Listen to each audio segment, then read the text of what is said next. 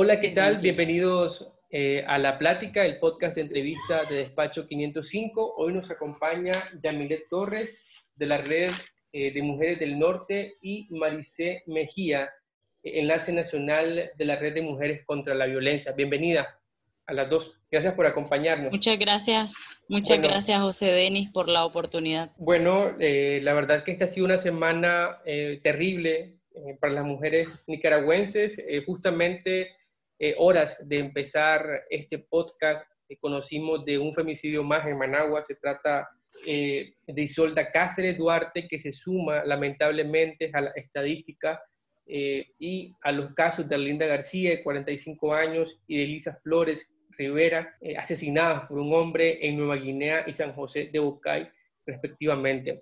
Maricé, ha sido una semana horrenda eh, para el país, para las mujeres. Eh, la violencia machista se sigue expresando en estos femicidios. Vimos la semana, el sábado pasado, eh, el asesinato de dos menores de edad en Mulucucú, en el Caribe Norte. y es preocupante, nosotros como medios vemos con mucha preocupación y alarma lo que está ocurriendo con las mujeres. ¿Qué está ocurriendo en el país?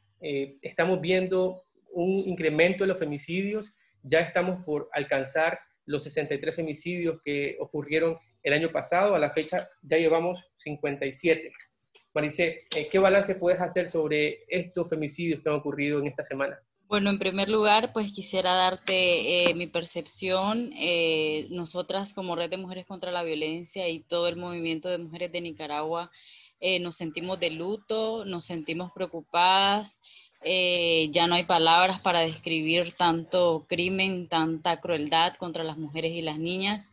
Eh, esto pasa cuando eh, en un país se enfrentan múltiples crisis, principalmente como lo que ha pasado en Nicaragua, la crisis sociopolítica, el COVID-19 con el confinamiento, los indultos que han habido de parte de, este, hay 23 mil reos comunes, más de eso todavía, eh, que andan libres, eh, cometiendo nuevamente los crímenes y que es un mensaje de impunidad a otros hombres agresores y femicidas para que cometan esos crímenes y que tengan la libertad de hacerlo porque no va a haber ningún proceso judicial. Entonces es terrible porque se está eh, tanta crisis, tanto conflicto, tanto caos que hay en Nicaragua, lo están pagando las mujeres y las niñas con su sangre, con su cuerpo, y es preocupante, pues la verdad que ya no hay palabras, estamos desgastadas emocionalmente porque no sabemos, pues, tanta crueldad, de dónde viene tanta crueldad.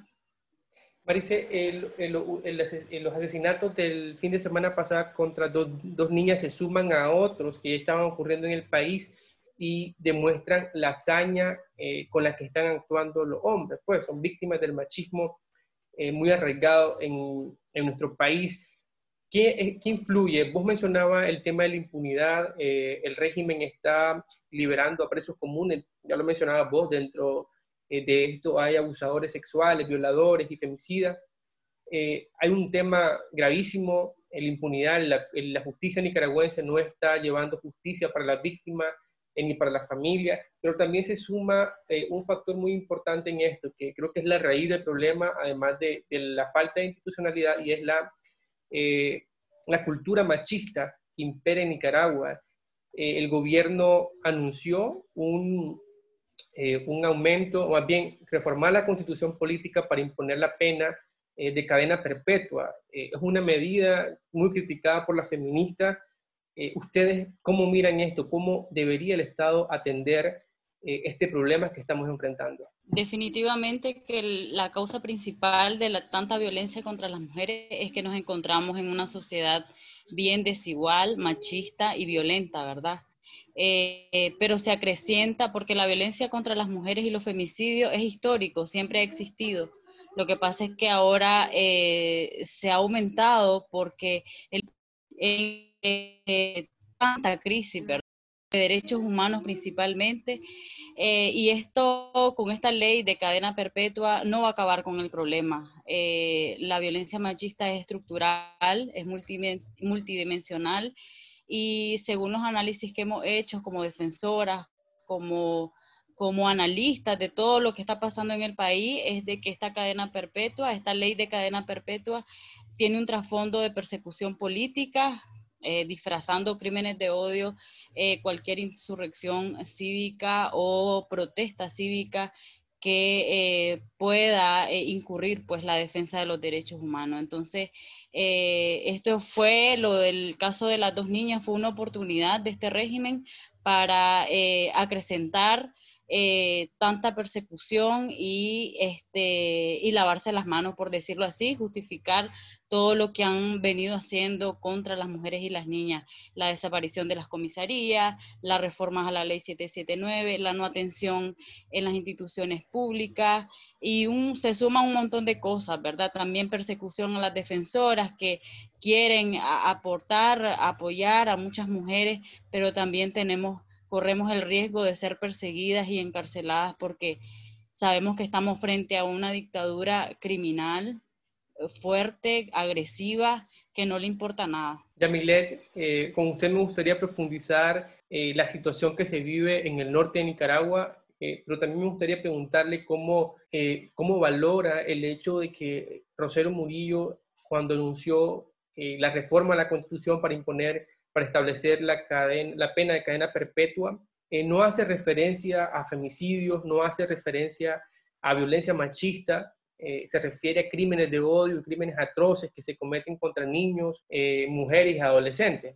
Bastante global, sin hacer referencia a, este, a un problema como son los femicidios. ¿Ustedes cómo valoran esto? Es decir, yo creo que si partimos de ahí ya vemos que el Estado no está viendo el problema no está viendo lo fuerte que es este problema.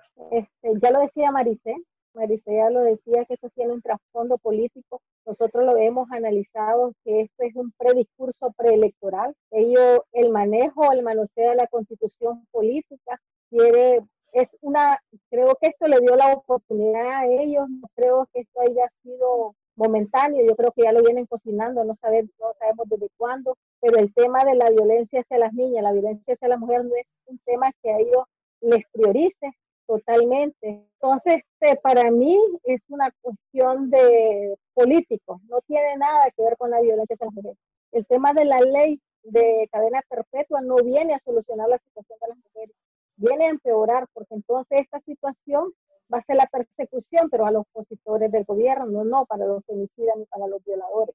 La ley 779 recoge todos los argumentos legales necesarios para sancionar, condenar, condenar con carácter y dureza a todos los violadores.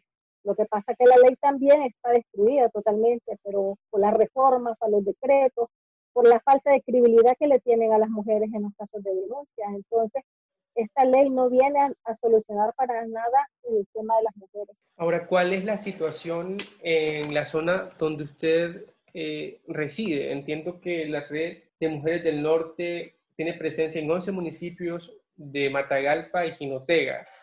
Y los femicidios, eh, bueno, el último se registra en Managua, pero los otros cuatro, incluyendo las dos niñas de Mulucucú, eh, más los dos registrados en San José de Bocay eh, Jinotega, eh, están ocurriendo en zonas rurales, en zonas eh, históricamente excluidas y marginadas del país, donde probablemente la violencia machista se exprese con mayor dureza. ¿Ustedes cuál, cuál es el monitoreo que han hecho? ¿Cuál es la situación que, que, que, está ocurriendo o que se enfrentan las mujeres, a la que se enfrentan las mujeres en esta región del país? ¿Qué le están diciendo las mujeres? Pues mira, yo creo que el tema de lo que está pasando en el norte de Nicaragua, así como está pasando en otros lugares de Nicaragua. Desgraciadamente le tocó al parte de, de, los, de, la, de las estadísticas más grandes ahorita en este momento, tres femicidios en un solo, en una región prácticamente muy cercana en el norte de, del país, pues este, a nosotros nos dice mucho es que el hecho de que las mujeres vivan en una comunidad larga, arraigada, y inaccesible. Tiene que ver también con que hay mucha impunidad. El ejército, la policía, el, se están dedicando a los, a los, a, los a, la, a, las redes, se están dedicando a la persecución de los opositores, se están dedicando a otras cosas que no tienen que ver con las denuncias de las mujeres. Entonces, hay un acceso total de las denuncias en, en estas comunidades. una mujer para que le puedan tomar la denuncia se tiene que mover hasta el departamento. Y eso si en el departamento se lo quieren recepcionar, pero tiene que la bolean de un lugar a otro. Entonces, por lo tanto, hay menos accesibilidad, menos privilegio como tenemos otras mujeres en, en los municipios, pues que nos podemos mover a la estación más cercana, pero en la, parte norte es muy difícil. Entonces, este, no hay totalmente una, unas medidas preventivas ni una movida de que la policía se pueda movilizar a estas regiones. Entonces ya mirábamos qué tan difícil es para que las mujeres puedan acceder a algún recurso. Entonces, entre más largo, entre más difícil sea la situación de las mujeres, más accesible para el agresor. Y las mujeres ahorita, que nosotras que trabajamos en las comunidades, pues las mujeres se quejan de falta de atención. No hay recepción de denuncias para nada. No hay una persona profesional que esté en el sistema para ellas. Entonces las denuncias están quedando en el aire y los agresores están dando cancha libre, pues porque hay un mensaje claro de que hay un estado impune, de que cualquiera que caiga preso hoy, mañana sale, que la policía se vende, que el Estado es corrupto, entonces ese es un mensaje claro para los agresores. Y además hay una sociedad que también justifica, muchas veces justifica el hecho de los agresores. Entonces, por eso es que miramos las redes sociales llenas de mensajes misogínicos, incluyendo a las mujeres, pues desgraciadamente. Eso también da un mensaje que los agresores tienen la facilidad y la capacidad de hacer con los cuerpos de las mujeres y con los cuerpos de los niños lo que ellos quieren. Entonces, para es bien importante. Yamilet, me, usted menciona algo que le ocurrió a la mamá de estas dos niñas. Esta niña, una de estas niñas fue abusada a, más bien dos veces, o sea, a los seis y ocho años. La mujer fue a interponer denuncia y la policía no, eh, no tomó nota de esta, de, esta, de esta denuncia y más bien eh, prácticamente le estaban investigando a ella, según eh, dijo un medio local. se agrava más la situación si tomamos en cuenta que al menos en el Pacífico hay, hay acceso a Internet, quizás las mujeres puedan tener herramientas como una línea de ayuda, atención psicológica, atención eh, de otras mujeres, de otras organizaciones, pero en la zona rural están, o sea, que son muy lejanas, es difícil encontrar algún tipo de apoyo eh, hacia las mujeres que están sufriendo violencia. Sí, yo creo que, que esa es una de las grandes causas. Entre más lejana la comunidad, entre más accesible y entre menos recursos tengas, es más difícil para las mujeres. El hecho que hayan habido dos abusos, dos violaciones de antemano y que ella haya, puesto la denuncia y que no le creyeron y que solo culpabilizaron porque la culpabilizaron y que no accionaran, eso también. Una víctima de violencia es una, es una presa fácil para el siguiente agresor, porque tiene que ver con la facilidad y la capacidad de que el Estado funcione, pero en este caso ya lo sabíamos. El agresor lo tenía bien planificado, en este caso lo tenía bien planificado el crimen que iba a cometer. Ya había visto la situación de la señora, una persona sola, sin atención, sin accesible a nada, sin recursos, y además ya había puesto dos denuncias donde no se le había creído, otra más y era sido mucho más diferente. Solo que él ya lo tenía muy premeditado. Entonces, las mujeres en las comunidades, en esa comunidad y en otras, cuando las mujeres ponen una denuncia y no se les hace caso, no regresen a poner otra no regresan a poner otro. Y la, mayoría, la mayor parte de los casos de las mujeres en esta ciudad y en otros lugares donde tenemos más accesibilidad al teléfono, al internet, a la denuncia pública, a las organizaciones, se desaniman cuando no le toman denuncia mucho peor una mujer de, de, ese territorio. No son las mismas facilidades que tenemos las de los municipios. Entonces, este el tema del miedo, este el tema del, de, de la sensación a que nadie te crea, entonces mejor no lo haces. Ahora, eh, ¿qué hacemos? Creo que es la gran pregunta. Han ocurrido eh, tres femicidios en las últimas 24 horas que se suman a los otros dos del fin de semana y nos preguntamos qué podemos hacer como sociedad. Los medios creo que tenemos esa función eh, de seguir denunciando y más como un suceso, es los femicidios, tratarlo como un problema que nos afecta a todos como sociedad. Yo les pregunto a ustedes, ¿qué, ¿qué, se puede hacer? Ustedes que están haciendo como Red de Mujeres eh, y como Red de Mujeres del Norte, eh, ¿qué acciones están tomando eh, ante esta escalada de femicidios en el país? en el caso de la... Sí, sí. Eh, bueno, nosotras, eh, la Red de Mujeres contra la Violencia la integran eh, muchas organizaciones a nivel comunitario. Estamos lanzando a nivel comunitario pues alerta también y medidas de protección a mujeres y niñas para que se cuiden, para que eh, fortalezca también los lazos familiares y los lazos comunitarios, que la gente mire la violencia como un problema público, no como algo privado. Entonces, eh, también como Red de Mujeres contra la Violencia, eh, tenemos una línea de apoyo para mujeres que requieren atención psicológica o jurídica y eso pues ha funcionado a nivel eh, virtual, pues mujeres llaman, eh, escriben y este, se les está atendiendo, se les está acompañando. Es una alternativa, ¿verdad? Para, para un Estado ausente, invisible, que no está atendiendo la, la violencia como se debe, pero también eh, para mí o para todas, ¿verdad? Siento que es súper importante alertar a la población y que eh, se fortalezcan los lazos comunitarios. Creo que las comunidades se deben de unir para acabar con este flagelo y proteger a las niñas y las mujeres. Yamilet. Exactamente, lo que decía la Maricé, pero yo quiero también este, sumar a que nosotras como Red de Mujeres del Norte tenemos una campaña desde el año pasado que tiene que ver con el abuso sexual y ahorita una campaña más del tema del cuidado de las menores que se llama Cuenta Cuentos. Entonces hemos llegado a muchos lugares con el tema de, de cuentos para las niñas, para que las niñas se informen, para que las niñas se orienten y hemos también trabajado el tema de la comunitaria, enlace comunitarios en las comunidades que son las primeras las primeras directrices que la mujer busca, la atención primaria de dónde estamos, qué hacemos, a quién llamamos. Sostenemos y mantenemos la denuncia legal porque es importante seguir sumando y demandando del Estado que cumpla con su obligación, pero también la denuncia social. Y para eso es importante reconocer que los medios de comunicación son una fuente importante para este caso, siempre y cuando lo tomen como responsabilidad y no el tema amarillismo que siempre venimos acusando los medios cómo tratan en la noticia de las mujeres víctimas de violencia. Y muchas veces el tema de la denuncia,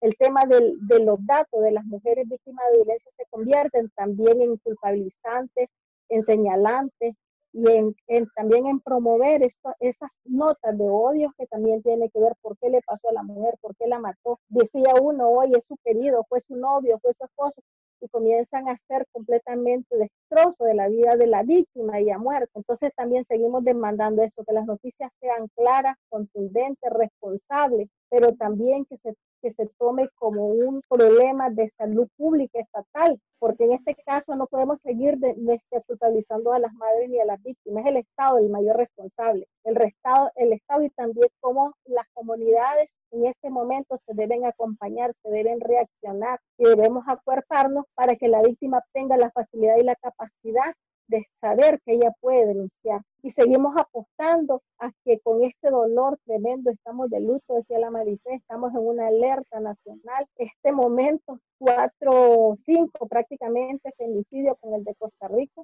Este es una semana de duelo, todas estamos emocionalmente mal, mal, pero sin embargo hemos tenido espacios ayer, hoy, antier de cuerparnos entre organizaciones porque creo que la esperanza no se nos puede ir la esperanza nos tiene que sostener y la rabia también que sentimos en este momento también nos tiene que dar fuerza para seguir denunciando. Y más sumándole a todo el tema de mensajes de odio que la compañera presidenta últimamente ha remetido contra las feministas, contra las defensoras de derechos humanos. Entonces estamos en una revertida contra las mujeres y ahora contra las mismas organizaciones de mujeres. Ahora, eso quiero preguntarle. Eh, dos cosas. Uno, hablaba con Sandra Ramos la semana pasada y ella me planteaba de que este tema no tiene que ser, hay que sacarlo de las agendas de organizaciones feministas y defensoras de derechos humanos. Eh, los políticos, los empresarios, la sociedad en general tiene que estar hablando de este tema porque es un problema que nos afecta como sociedad. Eh, y ahora se le suma también, hay, que mencionar, eh, los ataques que la primera dama lanzó contra las organizaciones defensoras de los derechos de las mujeres y feministas. ¿Quiénes las están protegiendo ustedes? Ustedes son las que denuncian, ustedes son las que llevan el registro eh, de abusos, de violaciones, de femicidio, pero también están expuestas. Así es, estamos expuestas y, nuestra única apuesta de seguridad emocional y de seguridad física es el acompañamiento entre nosotros. Creo que este, si nos estuviéramos más unidas con este tema, porque ya lo decías tú, este no es un problema solamente de las organizaciones. En este momento, la mayor parte de, la, de las víctimas nos toman a nosotros como la primera persona que las escuchamos, que las acompañamos, que las entendemos, y somos las que demandamos a la, a la justicia que cumpla con su papel, pero sin embargo es una responsabilidad de todos. Hemos hablado también con, con, con también con gente de, de, de, los empresarios, cómo las empresas dejen de poner los cuerpos de las mujeres en carteles, cómo para conseguir un trabajo se deje de ver el cuerpo primero, la edad de las mujeres, cómo esos mensajes de discriminación que también ponen en los medios de comunicación. Entonces también eso tiene que ver un poco también con crearle empatía y la sensibilidad al tema del respeto hacia las niñas y a las mujeres.